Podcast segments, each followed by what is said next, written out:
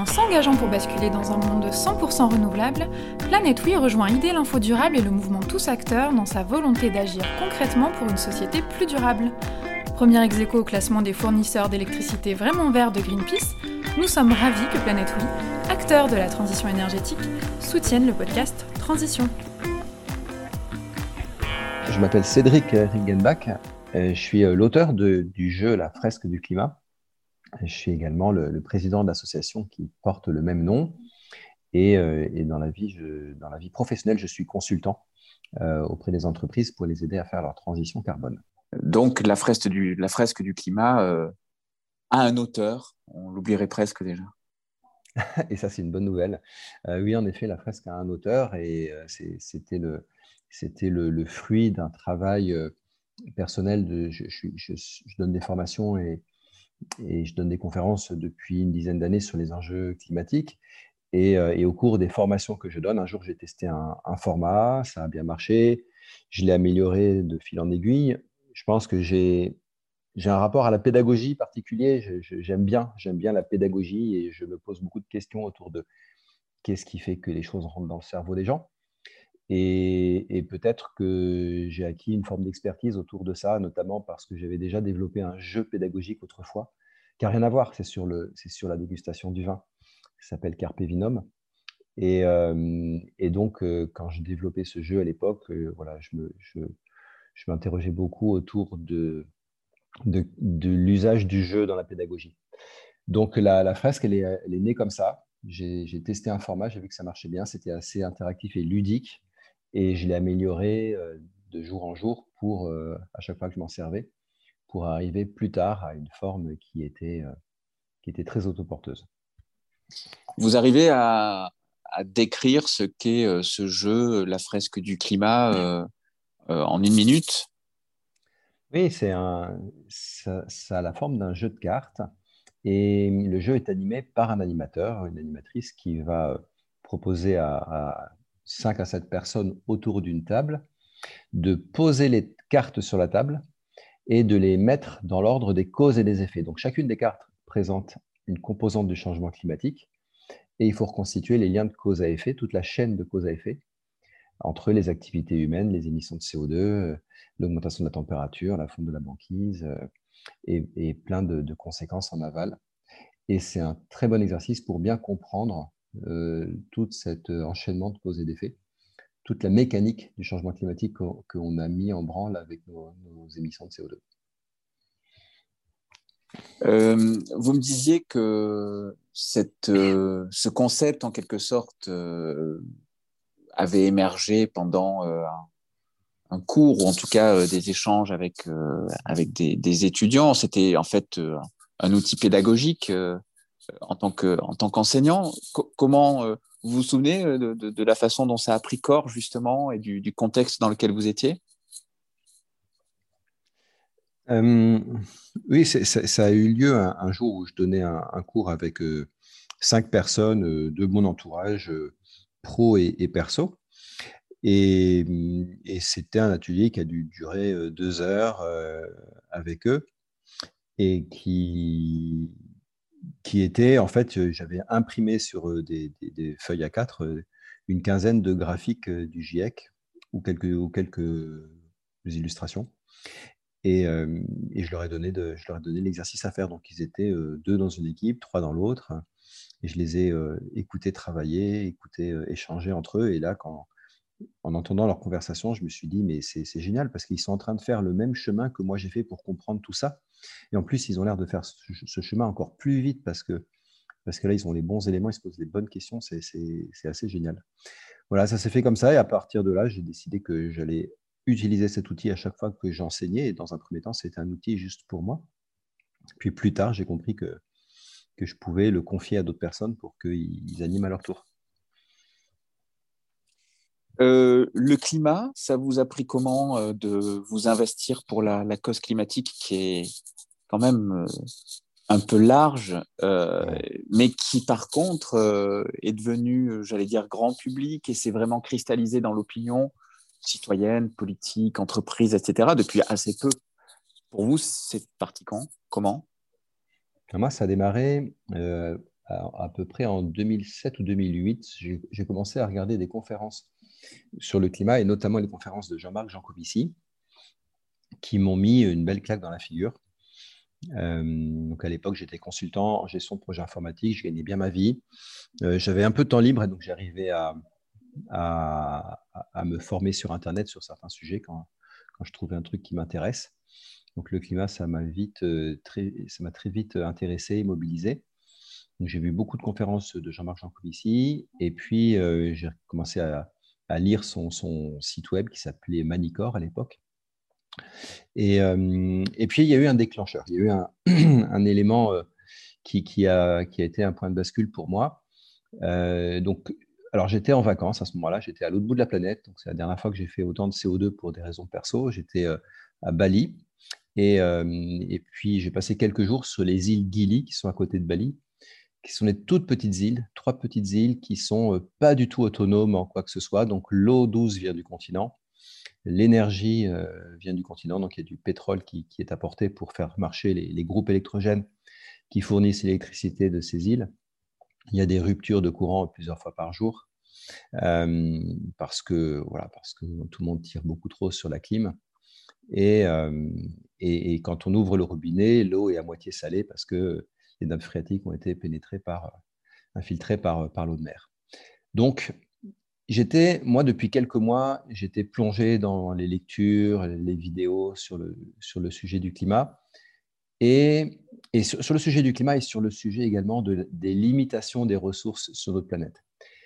Et en fait, cette semaine-là, le fait de, de sentir dans ma vie tous les jours ces limites de la planète, parce qu'on était sur des îles et que ces îles n'étaient pas autonomes au niveau énergétique et, à plein de niveaux, de le vivre dans mon quotidien, ça a été un déclencheur. Là, je me suis dit, euh, ah oui, en, effet, ça devient concret.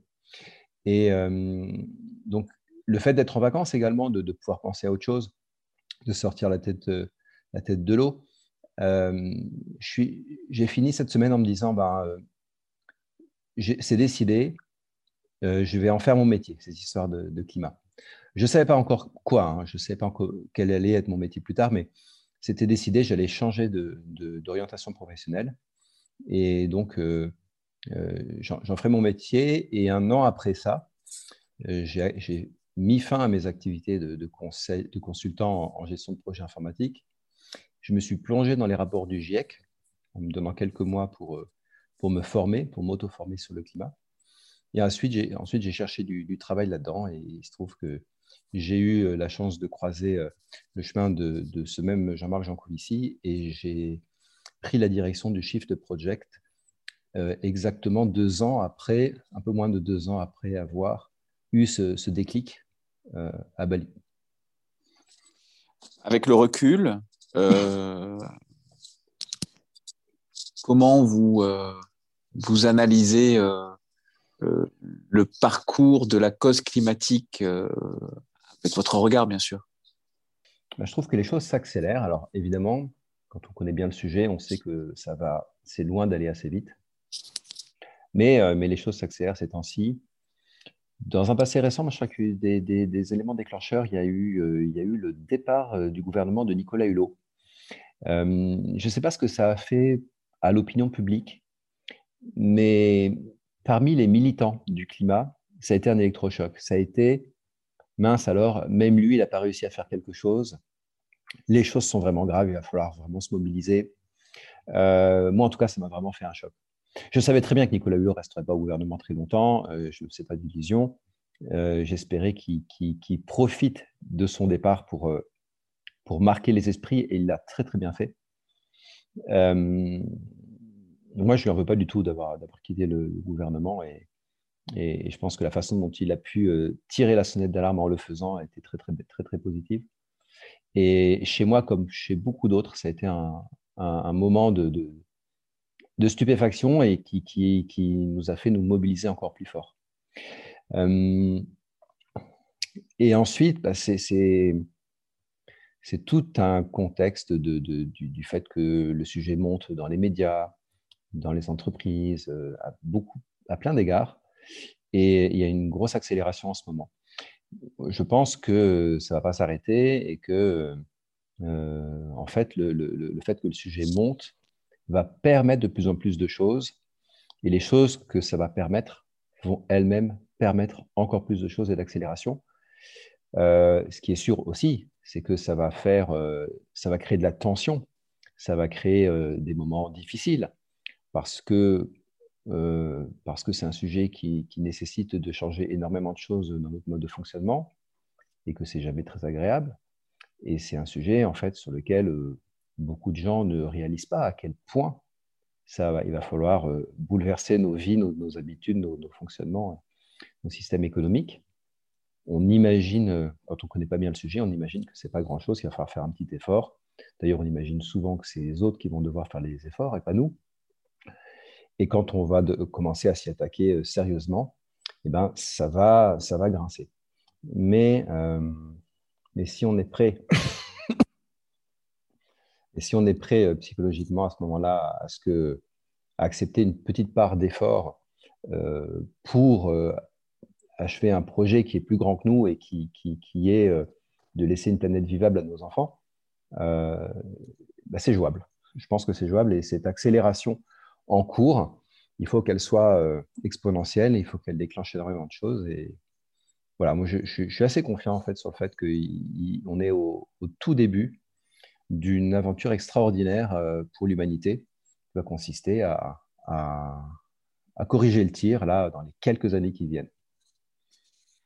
Il y a quelques mois, j'avais réfléchi à la, disons, au parallèle euh, qu'on pouvait faire euh, entre euh, l'enjeu du dérèglement climatique, qui est devant nous, qui, vous avez raison, s'accélère et notamment devient visible, même si il semble qu'on soit quand même encore au balbutiement, en tout cas devant nos yeux d'occidentaux et de Français. des zones géographiques qui sont aussi plus ou moins concernées, puisqu'on est sur des grands phénomènes aussi de, de, bousculement naturel. Et donc, j'avais fait un parallèle entre cet enjeu euh, du climat et l'enjeu euh, de, la Covid-19. Et notamment, euh, j'avais réfléchi aux gestes barrières. Vous savez, on s'est tous mhm. mobilisés mhm. autour de ces gestes barrières. On se comporte quand même très différemment aujourd'hui si on se compare à il y a simplement 14 mois. Et la mobilisation de notre espèce a été phénoménale. On a aujourd'hui des vaccins qui sont quand même même s'ils seront sans doute perfectibles, ils sont quand même très intéressants. Et ils nous donnent une arme de combat euh, qui, est assez euh, sidérante. Ça, ça vous inspire quoi justement par rapport à la cause climatique? Parce que vous avez un discours qui est plutôt optimiste. Euh, vous pensez qu'il pourrait y avoir à un moment donné cette, cette mobilisation à la fois citoyenne mais aussi technologique? C'est quoi, vous, aujourd'hui, votre doctrine quelque part? Oui, je, suis, complètement d'accord pour, l'idée de faire un parallèle avec le Covid. Euh, maintenant, euh, il faut voir quel parallèle on, souhaite faire. Celui que je vois, en effet, vous l'avez souligné, on a été capable de changer nos habitudes euh, et de, façon très profonde. parce que parce qu'il y avait un danger très grand et qu'on en était conscient. Le, danger, il était il était très visible. Hein. C'est-à-dire qu'il y a des gens qui, il y a des gens qui mouraient dans les hôpitaux et on, le savait et on était tous, tous euh, touchés par mmh. Euh, mmh. la connaissance de quelqu'un qui connaissait quelqu'un qui était décédé du Covid et donc euh, on, ça nous touchait de près. Le changement climatique, c'est un peu plus difficile parce que, certes, il y a déjà des morts aujourd'hui, mais ils sont dans d'autres pays lointains, etc. Et puis, chez nous, il y aura des situations très, très tendues de, de où, où, on sera quasiment tous les humains sur Terre seront en mode survie une bonne partie de leur vie mais ça, c'est dans des décennies. Donc c'est lointain, c'est plus compliqué parce que les, choses avec le changement climatique nous semblent beaucoup plus lointaines. Euh, lointaines, mais, pas si lointaines que ça, dans la mesure où ça va toucher euh, les, jeunes qui sont déjà nés aujourd'hui. Donc c'est plus les générations futures, c'est les générations actuelles, les jeunes générations actuelles. Euh, donc on a, on a un petit delta entre la perception de l'urgence entre le climat et le Covid, mais n'empêche que le fait qu'on ait réussi à mobiliser comme ça tout le monde sur des changements d'habitude euh, aussi profondes, euh, c'est le signe que les choses peuvent se faire. Il y a d'autres choses qu'on a réussi à faire, des choses qu'on imaginait totalement impossibles autrefois. Les, avions ont quasiment arrêté de voler. On a, on a euh, des, des entiers d'économie qui ont été mis entre parenthèses. Il a fallu apporter un, support financier à des entreprises pour pas qu'elle périclite. Et, et, je pense qu'on on va. là, en fait, ce qu'on aura fait, surtout sur le plan économique, hein, on, aura, on aura testé des choses qui vont remettre en cause de manière très profonde beaucoup de théories économiques autour de comment on finance les choses, comment est-ce qu'on crée de la, de la monnaie, comment est-ce qu'on gère la dette. il y a beaucoup de dogmes autour de tout ça qui sont des dogmes qui, qui empêchent de résoudre le problème climatique et qui vont probablement tomber grâce au Covid. Et là-dessus, je suis, euh, euh, très optimiste sur le fait qu'on pourrait. il ne faut, il faut pas rater le, coche après derrière, il ne faut pas rater le coup, euh, mais il faut profiter de cette crise pour, dire regardez, l'État a sorti des milliards, des centaines de milliards pour, pour pouvoir financer les entreprises qui étaient en difficulté. Vous voyez que ça ne met pas l'économie à plat et, on va, j'espère, faire un, déclic dans la tête des, des décideurs économiques et politiques sur la façon de gérer, euh, de gérer l'argent, la, création monétaire euh, et, les, revenus, les dispersions des, la dispersion des revenus, enfin la, répartition des, revenus. Et euh, donc, faut pas rater le coche, mais, mais, mais cette, cette, crise sanitaire aura probablement ouvert les chakras de beaucoup de monde, notamment sur la gestion de l'économie. Pour revenir sur votre apport, disons, plus, plus récent, et donc c'est ce, ce, jeu de la fresque du climat. Euh, quand vous regardez justement dans le rétroviseur, euh, vous étiez à Bali, euh, et puis la rencontre, ce project, et, ce, parcours, les étudiants, etc. Est-ce que vous avez quand même le sentiment, donc quoi, 10 ans après, 10-15 ans plus tard, 13 ans, d'avoir fait votre part déjà, d'avoir fait une part euh, Alors, c'est euh, oui, j'ai l'impression d'avoir d'avoir euh, fait quelque chose, mais alors cette impression d'avoir fait quelque chose, elle est complètement minime à côté de, du sentiment de ce qui me reste à faire. C'est je, me sens une forme de responsabilité. J'ai dans les mains un outil qui fonctionne pour sensibiliser les gens aux enjeux climatiques. La sensibilisation de nos concitoyens à l'enjeu climatique est un préalable à ce qu'il se, à mon avis, hein, est un préalable à ce qu'il se passe quoi que ce soit de sérieux en termes de transition. Donc, euh, donc voilà, je, me retrouve avec, euh, avec cet outil dans les mains je me retrouve à, la tête d'une association avec des, milliers de, bénévoles qui, euh, qui, filent un coup de main pour déployer l'outil. Une énergie extraordinaire, formidable. Je, voilà, euh, sur, le plan personnel, c'est à la fois exaltant et en même temps, je me sens une très lourde responsabilité. Euh, j'ai un peu le sentiment de ne pas avoir le droit de me planter. En tout cas, je me sens la responsabilité d'aller le plus loin possible avec ce projet de me concentrer dessus et de voilà d'aller le plus vite et le plus loin possible. Euh, donc c'est ça qui, motive mon implication dans cette association, euh, mon implication également euh, dans, du, côté, du côté pro où j'accompagne des entreprises pour déployer la fresque et pour réfléchir à leur, à leur stratégie carbone. donc oui, je, je, je, suis content du, du chemin parcouru. J'ai l'impression d'avoir fait une contribution euh, intéressante sur, euh, sur euh, l'enjeu climatique, mais j'ai surtout le sentiment que beaucoup de choses restent à faire, elles sont devant nous. Et, c'est oui, quelquefois un peu dur à porter, mais en même temps, c'est génial quoi, de voir toute l'énergie qu'il y a autour de ce projet. Moi, ça m'aide ça, ça à me lever tous les matins. C'est génial, c'est super. Bon, vous êtes fier quand même. Ah oui, il y a, côté, il y a une part de fierté, oui. Ouais. Et dans les dernières années ou peut-être les derniers mois, euh, est-ce qu'il y a des, moments, des événements qui vous ont peut-être parfois découragé ou au contraire euh, euh, boosté encore davantage? Qu'est-ce qui a compté là dans votre parcours ces derniers temps? Il y a toujours des, des moments qui sont désespérants parce que quand on a, quand on a pris conscience de l'enjeu, on, connaît, euh, on sait, on sait la hauteur de la marche et on se dit qu'il faut aller très très vite et on voit l'inertie du système politique, euh, du système économique et il y a des moments qui sont, qui sont assez déprimants. personnellement, je suis, très déçu par le contenu de la loi climat et résilience qui aurait dû être l'occasion d'aller beaucoup plus loin, beaucoup plus vite, avec en plus, en s'appuyant sur, sur une, la, Convention citoyenne qui est un, processus hyper intéressant et original pour, pour proposer des choses, pour faire des propositions en fait, qui sont qui viennent de la société civile avec un, processus qui est, euh, qui est différent du système démocratique, mais qui, qui, a une vraie légitimité en fait.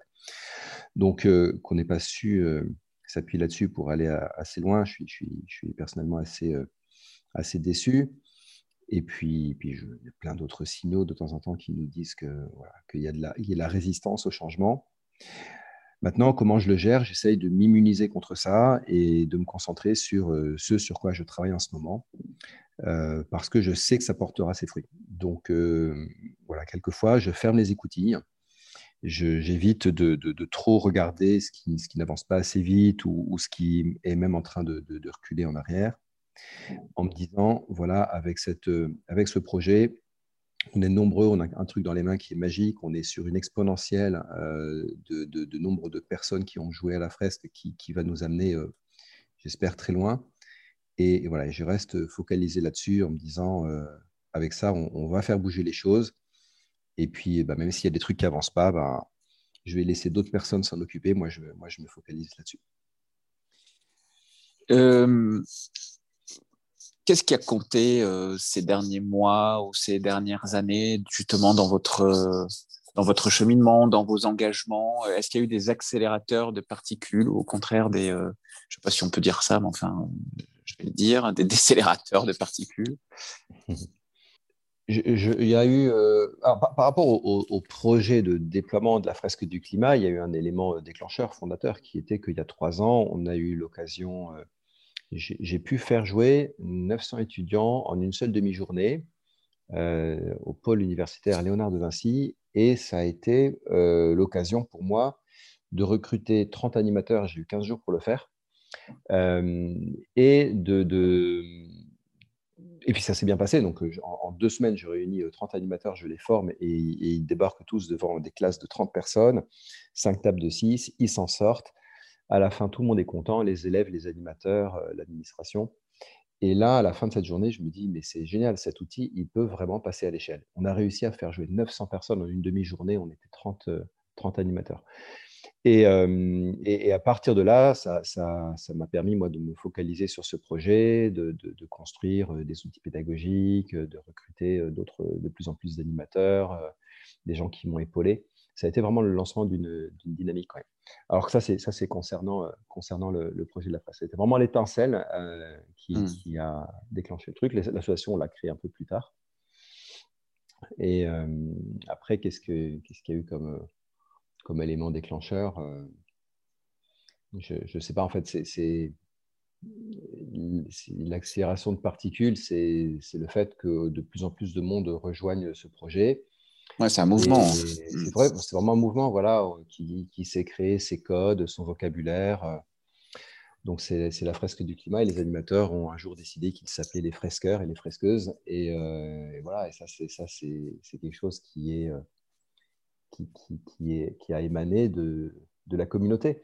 Et il y a énormément de choses qui ont émané de cette communauté qui, est hyper intelligente, hyper vive et qui, qui dépote. Quoi pour regarder peut-être maintenant devant euh, et, en finir par là, en tout cas en finir, ouvrir un, horizon, euh, quand, vous fermez les yeux ou vous regardez un peu euh, les étoiles, là, justement, notamment par rapport à la, fresque qui, à la fois, a, changé d'échelle, mais pourrait sans doute aller encore plus loin. Vous vous surprenez à rêver de quoi pour ce projet dont vous êtes le, papa mmh euh, bah je, pense à la suite. Euh, on, s'est donné comme objectif euh, assez vite, après l'événement dont je vous ai parlé à Léonard de Vinci, l'objectif de toucher un million de personnes. Donc on devrait y arriver dans à peu près un, an, et peut-être même un peu avant. et maintenant, on a en ligne de mire la, COP 26 qui a lieu à Glasgow. Donc, on a de la chance, encore une fois, c'est près de chez nous. Euh, on va pouvoir y aller sans prendre l'avion. Et donc, on a, un objectif, c'est d'être présent à Glasgow en nombre, en zone bleue, en zone verte et à l'extérieur de, des négos dans, la ville, dans les restaurants, dans les, dans les bars, dans les universités surtout, pour faire jouer énormément de monde. Notre objectif, c'est qu'il y ait quasiment aucun euh, négociateur climat qui repart de Glasgow sans avoir au moins vu une fresque du climat accrochée au mur dans une salle ou autre. Et, qu'on on puisse rentrer en contact avec d'autres pays pour leur dire, écoutez, voilà, regardez-nous, en, en quatre ans, on est passé de, de 1000 personnes qui ont joué à, ce jeu à euh, presque un million. Et, euh, et, si vous voulez, chez vous, on fait la même chose, mais en deux ans, parce que vous allez nous aider. Euh, et, donc, quand je ferme les yeux et que je me projette dans un an, ben dans un an, on a euh, une dizaine de pays dans lesquels il y a, euh, dans chacun de ces pays, il y a une équipe de la même taille que l'équipe française aujourd'hui. il y a un gouvernement qui a mis de l'argent sur la table et, on est en train de, faire des fresques avec les députés, les grandes entreprises, les étudiants, la société civile, etc. Euh, et, comme on a mis euh, quatre ans à se doter euh, d'outils, de modes d'organisation qui ont été co-construits par, par toute cette communauté, eh ben, on sera capable d'aller hyper vite dans ces autres pays et de continuer sur notre, notre exponentielle actuelle. Donc voilà, ce que, voilà à quoi je pense quand, quand je ferme les yeux et que je me projette dans, dans un an. Et se projeter au-delà d'un an quand on est sur une exponentielle comme un autre, c'est très compliqué. J'y arrive pas. C'est impossible. Dites-moi, la dernière question, c'est celle-ci. Euh, il y a un vrai débat sur euh, le rôle des citoyens euh, dans la lutte contre le changement climatique. Hein. D'un côté, on entend, enfin d'un côté, d'une part, on entend, oui, c'est encore au même de portée, les gouvernements, les entreprises font rien alors que c'est là que ça se passe. Et puis de l'autre, on entend, et c'est en écho à, à, la première partie, euh, en même temps, ça sert pas à grand chose, tout ça. Quoi. Nous, nos petits gestes là, euh, ok, manger un peu moins de viande, ne pas prendre l'avion, etc. Euh, c'est dérisoire par rapport aux enjeux. Ça, vous, ça vous fait réagir de quelle façon quand on a ce, quand on entend ce type de, de message? C'est tout le cœur du, du sujet, c'est du noyau qui, qui c'est le ce à quoi il faut s'attaquer, c'est justement ce, cette ce réflexe de vouloir euh, mettre la responsabilité sur d'autres personnes que nous-mêmes. On a plusieurs acteurs, donc on a principalement euh, les citoyens, citoyens euh, également consommateurs et également employés, salariés. on, a également, on a par ailleurs les entreprises et on a les politiques. Et chacun jette, la faute sur les autres, et, et tant qu'on fait ça, on ne s'en sortira jamais. C'est-à-dire que les citoyens disent que c'est aux politiques de prendre les mesures, ah, ils ont juste oublié que les politiques euh, sont en train d'écouter l'opinion publique, voire de, respecter le, programme sur lequel ils ont été élus et qui n'était pas si ambitieux que ça sur l'enjeu climatique, hein, sinon ils n'auraient peut-être pas été élus. Euh, les, citoyens vont également reprocher aux entreprises d'être des gros pollueurs, alors que les entreprises ne font que répondre à une demande. Donc en fait, ceux qui polluent, c'est plus ceux qui achètent les produits que ceux qui les produisent. Euh, de l'autre côté, on a des entreprises qui disent euh, Mais attendez, euh, c'est pas à nous de sauver le monde, ce en quoi elles n'ont pas tort, c'est pas à elles de sauver le monde, c'est aux clients d'arrêter d'acheter ce qu'elles produisent et c'est aux politiques de leur mettre des normes et des contraintes. Et, les entreprises ne sont pas forcément contre les normes et les contraintes du moment qu'elles soient, du moment qu'elles sont équitables. Et, les politiques, aujourd'hui, bah, ils répondent bah, qu'ils sont de l'opinion publique, ils voient que les gens ne sont pas prêts, alors c'est vrai, à part que quand on fait la convention citoyenne, on prend quelques citoyens et qu'on les met en condition d'avoir les bons éléments pour se décider, pour euh, évaluer la situation, ben là on voit le résultat. On arrive à des propositions hyper ambitieuses. Et puis les politiques vont aussi avoir une oreille euh, peut-être quelquefois un peu trop attentive euh, au lobbying des entreprises qui ont envie de freiner. ce qui va se passer à l'avenir, je, je, pense, c'est qu'on va voir émerger un lobbying des entreprises qui veulent aller dans la bonne direction et qui vont réclamer des normes, etc., aux politiques. Donc euh, là, euh, il y aura une responsabilité de ces politiques d'écouter également les lobbies des boîtes qui veulent aller dans le bon sens et, euh, d'accepter que de faire, de faire des mécontents parmi les boîtes qui sont d'arrière-garde et qui sont de, l'ancien monde. et on verra à ce moment-là ce qu'ils ont dans le ventre et donc, oui, vous avez raison, il y, a ce, débat. Ah oui, alors le, summum, c'est quand on entend des politiques dire que, que, les choses se jouent au niveau des gestes individuels. Alors là, c'est la, grande hypocrisie. non, non, c'est pas vrai. Il va falloir que les gestes individuels ne vont jamais suffire pour. ils sont importants, mais ils vont jamais suffire pour résoudre seul le problème. Rien ne va être suffisant en fait. Il va tout falloir mettre en œuvre. Donc les changements d'habitude sont indispensables. Les changements de règles du jeu pour les entreprises sont indispensables. Et, euh, tout ça, ça va être mis, euh, les changements de règles du jeu vont être mis en œuvre par les politiques sous la pression des citoyens et des, quelques entreprises qui ont compris dans, quel sens va le vent. Et euh, voilà, tout ça, ça va se faire dans les années à venir, mais c'est très compliqué parce que voilà, pour l'instant, on est dans une situation de statu quo où tout le monde considère que c'est à l'autre de bouger en premier. En s'engageant pour basculer dans un monde de 100% renouvelable, Planète Oui rejoint idée l'Info Durable et le mouvement Tous Acteurs dans sa volonté d'agir concrètement pour une société plus durable. Premier ex au classement des fournisseurs d'électricité vraiment verts de Greenpeace, nous sommes ravis que Planète Oui, acteur de la transition énergétique, soutienne le podcast Transition.